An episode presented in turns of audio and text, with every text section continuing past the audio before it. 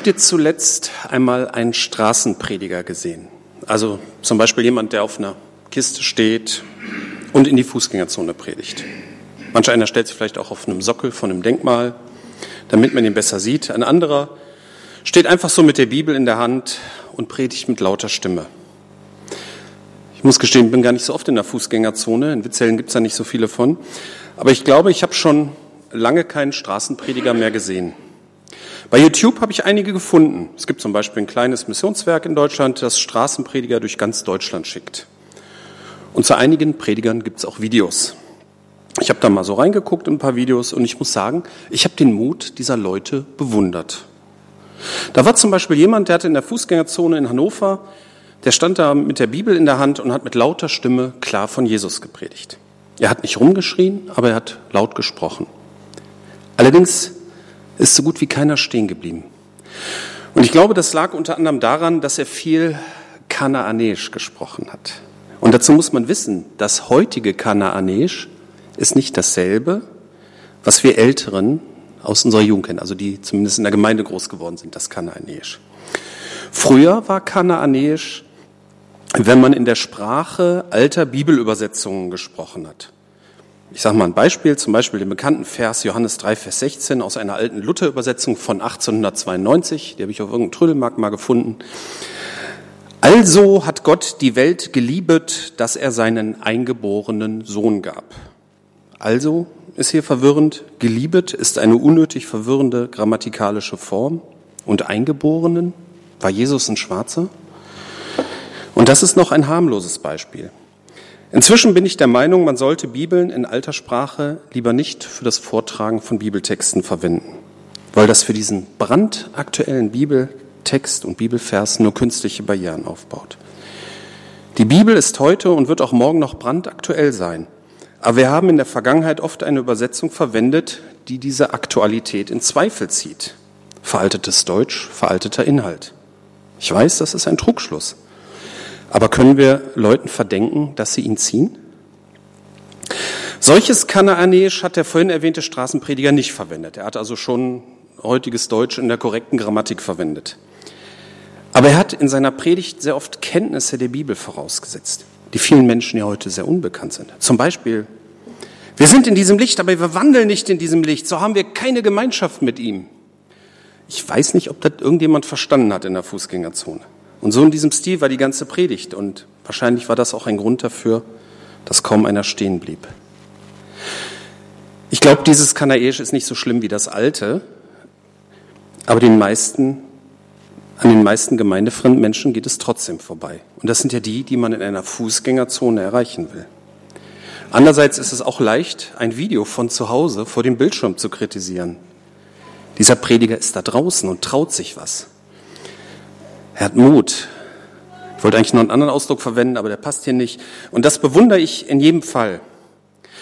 Mir fiel noch ein anderer Straßenprediger ein. Manch einer wird sich vielleicht noch an Jonas und äh, Jonas, an Sonjas und meine Hochzeit erinnern. Ja, es sind dieselben Buchstaben, nur in der falschen Reihenfolge. Ich weiß nicht, wer von euch damals dabei war, ist jetzt schon ein bisschen her. Wir sind ja jetzt ungefähr fünf Jahre älter im Vergleich zu damals. Der Prediger damals auf unserer Hochzeit, der war zwar vom Beruf Erzieher, der war aber auch Straßenprediger. Der war oft als Straßenprediger unterwegs. Und in München, da wo der herkommt, gibt es ab und zu eine Konferenz der Straßenprediger. Das ist kein Witz, gibt's wirklich. Und ich habe auch ein Video von ihm gefunden, ein ganz aktuelles von letztem Jahr. Und bei ihm sind die Leute stehen geblieben. Und was ist der Unterschied? Ne? Und er hat halt andere ja, Bilder verwendet. Damals war Oktoberfest gerade und er wählte als Einstieg die vierbeinigen und zweibeinigen Rindviecher. Die Vierbeinigen, die hören auf zu saufen, wenn sie genug haben, auch wenn noch Wasser da ist. Und die Zweibeinigen saufen immer weiter, bis es oben wieder rauskommt. Das war ein gelungener Einstieg. Da blieben die Leute stehen, das haben die verstanden. Das versteht jeder, der mal auf dem Oktoberfest war wahrscheinlich. Aber warum erzähle ich euch überhaupt von Straßenpredigern? Ich möchte mit euch heute das erste Auftreten von einem Straßenprediger im Neuen Testament betrachten. Und das war Zumindest der erste, der erwähnt ist, Johannes der Täufer. Ich lese aus Matthäus 3, 1 bis 12. Um diese Zeit fing Johannes der Täufer an, in der Wüste von Judäa zu predigen. Kehrt um und wendet euch Gott zu, denn das Himmelreich ist nahe. Schon Jesaja hatte auf Johannes hingewiesen, als er verkündete, es ist eine Stimme, die in der Wüste ruft, schafft Raum für das Kommen des Herrn. Ebnet ihm den Weg. Johannes trug Kleider aus gewebtem Kamelhaar und ein Lederriemen um die Hüften. Er ernährte sich von Heuschrecken und wildem Honig. Aus Jerusalem, aus allen Teilen Judäas, aus dem ganzen Jordanland strömten die Menschen hinaus in die Wüste, um ihn predigen zu hören. Und wenn sie ihre Sünden bekannt hatten, taufte er sie im Jordan. Als er aber sah, dass auch viele Pharisäer und Sadduzäer kamen, um sich von ihm taufen zu lassen, fuhr er sie an. Ihr Schlangenbrot, wer hat euch eingeredet, ihr könntet dem bevorstehenden Gericht Gottes entkommen? Beweist, euch, beweist durch euren Lebenswandel, dass ihr eure Sünden hinter euch gelassen und euch Gott zugewandt habt. Es genügt nicht zu sagen, wir sind die Nachkommen Abrahams, uns kann nichts geschehen. Das beweist gar nichts. Wenn Gott wollte, könnte er aus diesen Steinen Kinder Abrahams machen. Die Axt wird schon durch die Luft geschwungen, bereit, eure Wurzeln abzuhacken. Denn jeder Baum, der keine guten Früchte trägt, wird umgehauen und ins Feuer geworfen. Ich taufe all diejenigen mit Wasser, die ihre Sünden, die ihren Sünden den Rücken kehren und sich Gott zuwenden. Doch bald kommt einer, der ist viel stärker als ich, so viel gewaltiger, dass ich nicht einmal wert bin, sein Diener zu sein. Er wird euch mit dem Heiligen Geist und mit Feuer taufen. Er wird mit seiner Schaufel die Spreu vom Weizen trennen, im Dreschplatz aufräumen und den Weizen in die Scheune bringen. Die Spreu aber wird er im ewigen Feuer verbrennen. Irgendwie wirkt er hier so ein bisschen wie ein klassischer Straßenprediger. Fast so wie so eine Karikatur. Man kennt das aus manchen Filmen, dass dann so Straßenprediger, die haben dann so ein Schild, das Ende ist nah oder irgendwie sowas. Aber wer war Johannes wirklich? Wir wissen nicht viel über ihn. Er war irgendwie mit Jesus verwandt. Vielleicht war er ein Cousin zweiten Grades, wenn Maria und Elisabeth Cousinen waren. Das geht aus dem Text auch nicht so ganz hervor. Er war ein halbes Jahr älter als Jesus. Sein Vater war Priester und damit hat er wahrscheinlich auch Bildung und eine gute Erziehung genossen. Er war stark im Geist, was immer das auch genau heißt. Ne? Also es steht in Lukas 1, Vers 80. Die Übersetzung Hoffnung für alle schreibt an der Stelle, er wurde zu einem klugen und verständigen Mann und ähnlich übersetzt auch die gute Nachricht. Mich hat es so ein bisschen verfolgt, was das heißt, stark im Geist. Ich habe eine Mail an die Übersetzer von der neuen Genfer Übersetzung geschickt. Mal sehen, ob die antworten, ob die mir das erklären. Die neue Genfer Übersetzung übersetzt auch stark im Geist. Ich habe da schon mal eine Frage gestellt, die haben geantwortet, fand ich total cool. Ich glaube nicht, dass Geist hier einfach das gleiche wie Verstand bedeutet. Aber er war sicherlich ein kluger und verständiger Mensch. Und er war auch, laut Lukas 1, Vers 15, vom Mutterleibe an mit Heiligem Geist erfüllt. Er hatte also damals schon diese besondere Beziehung zu Gott, die man eigentlich erst durch Jesu Tod am Kreuz haben konnte. Ne? Weil Jesus hat gesagt, ich schicke euch den Tröster, den Heiligen Geist. Was Johannes bis zum Beginn seiner Predig Predigertätigkeit mit ungefähr Ende 20 gemacht hat, wissen wir nicht. Vielleicht hat er bei seinem Vater so eine Art Priesterausbildung gemacht und studiert. Aber dann zog er in die Wildnis, in die Wüste. Er hatte nur eine einfache Kleidung und hat sich von Heuschrecken und wildem Honig ernährt. Ihm war wohl klar, was sein Auftrag ist und er bereitete sich in der Stille darauf vor. Und dann begann er zu predigen. Was genau seine erste Predigt war, kann man aus diesem Text nicht so ganz ersehen. Aber die Zusammenfassung seiner ersten Predigten war, Kehrt um und wendet euch Gott zu, denn das Himmelreich ist nahe. Andere Übersetzungen wie die Elberfelder und die Luther schreiben, tut Buße, aber das ist tatsächlich Kanaesch. Ich glaube, das versteht außer unseren Mauern niemand, was das heißt. Denn bei dem Wort Buße, ich meine, haben die Leute vielleicht sich selbst auspeitschenden Mönch vor Augen oder eine Geldbuße, ein Bußgeld. Ja klar, in der Kirche geht es nur um Geld. Nein, von der Umkehr kann man sich natürlich nicht freikaufen. Das geht nur persönlich mit dem ganzen Leben von ganzem Herzen. Wir hatten das ja auch schon mal als Jahreslosung. Kehrt um und glaubt an das Evangelium. Und dieser Ruf zur Umkehr ist die Vorbereitung für Jesus Christus. Man merkt nämlich ganz schnell, dass man an seine Grenzen kommt, wenn man aus eigener Kraft sein Leben ändern will. Aber wenn das Bewusstsein dafür da ist, dass Änderung nötig ist, dann ist man auch bereit für Sündenvergebung und ein neues Leben in Jesus Christus. In Vers 3 von dem Bibeltext wird ja ein Zitat aus Jesaja angeführt. Und das würde ich gern mal, ähm, da würde ich gerne noch ein paar darauffolgende Verse lesen. Eine Stimme, also das ist Jesaja 40, 3 bis 5. Eine Stimme ruft, baut dem Herrn eine Straße durch die Wüste, ebnet unserem Gott einen Weg durch die Steppe. Jedes Tal soll aufgeschüttet und jeder Berg und Hügel eingeebnet werden. Das Unebene soll gerade und das Hügelige eben werden. Dann wird die Herrlichkeit des Herrn offenbar und alle Menschen werden sie sehen. Dies hat der Herr beschlossen.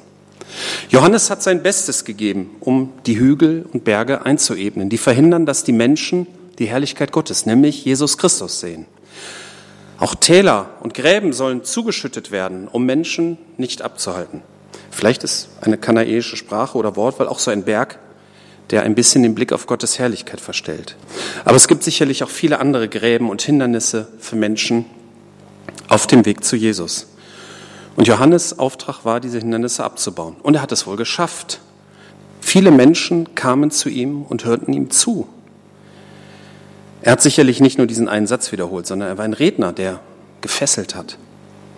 Johannes stand ja nicht wie die anfangs erwähnten Straßenprediger inmitten einer Stadt, sondern er predigte außerhalb, in der Wüste, an einem Jordanufer. Und die Menschen kamen zu ihm. Und nicht nur die einfachen, leicht beeinflussbaren, es kamen Menschen aus allen Schichten. Sie bekannten ihre Sünden, sogar öffentlich, und wurden dann von Johannes getauft. Man merkt ja auch ein bisschen, dass die Zeit dafür reif war. So steht es ja auch in Galater 4, Vers 4a. Als die Zeit erfüllt war, sandte Gott seinen Sohn. Und es war soweit. Und Johannes war der Wegbereiter. Ist denn die Zeit für uns heute auch reif? Die Frage drängt sich einem ja geradezu auf.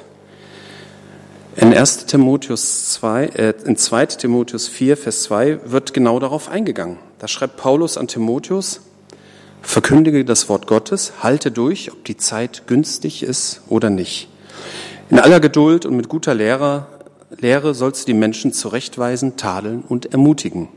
Also Luther drückt das ein bisschen knackiger aus. Predige das Wort, stehe dazu, es sei zur Zeit oder zur Unzeit. Wir wissen oft gar nicht, ob die Zeit günstig ist. Und selbstverständlich geht es dabei nicht nur um Straßenpredigt. Die wenigsten von uns sind Straßenprediger. Unser Leben kann eine gelebte Predigt sein. Unser Zeugnis kann eine Predigt sein, ohne dass wir dabei predigen. Lass uns die Berge einebnen und die Täler füllen, damit Menschen zu Jesus kommen. Ja, und ein Punkt zu Hannes Wirken möchte ich auch noch anführen. Er traut sich etwas.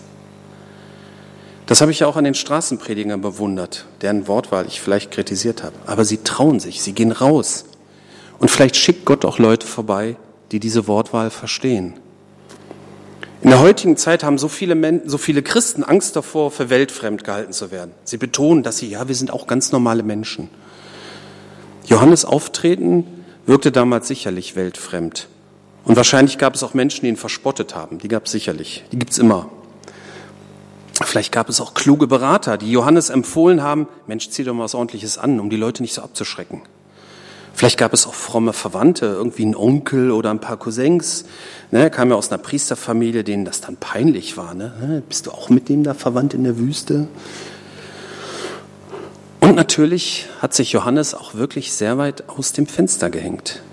Als die Pharisäer und Sadduzäer zu ihm kamen, nahm er kein Blatt vor den Mund. Er beschimpft sie als Schlangenbrut. In der Luther-Übersetzung steht Otterngezücht. Das ist schon fast poetisch. Versteht heute keiner mehr, aber hört sich irgendwie gut an. Otterngezücht. Ja. Ich bin sicher, dass er nicht leichtfertig provoziert hat und irgendwas Unüberlegtes rausgehauen hat.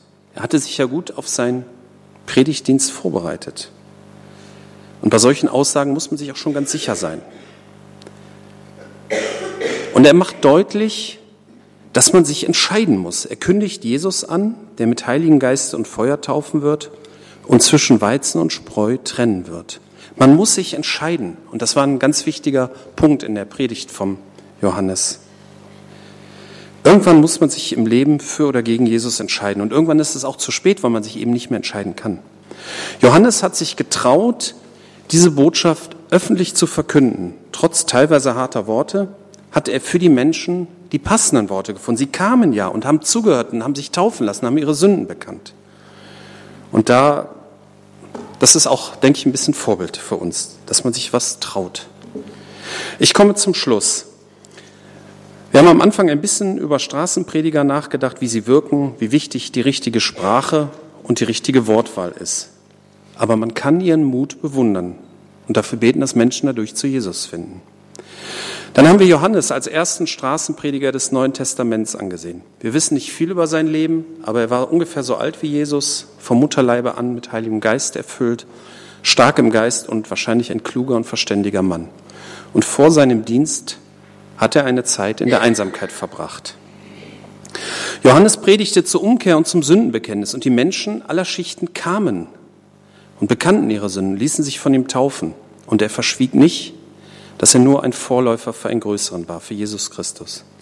Und das war auch sein eigentlicher Auftrag, Jesus den Weg zu ebnen. Johannes hat die Menschen mit seiner Predigt gefesselt und sie auf Jesus vorbereitet. Er hat Berge eingeebnet und Täler gefüllt. Und auch wir können durch unser Leben den Blick auf Jesus öffnen, durch unser Handeln und Reden. Und er hat sich was getraut. Er hatte keine Angst um seinen Ruf. Er hat die Wahrheit verkündet und sich auch mit Mächtigen angelegt. Sicherlich nicht leichtfertig, aber trotzdem mutig.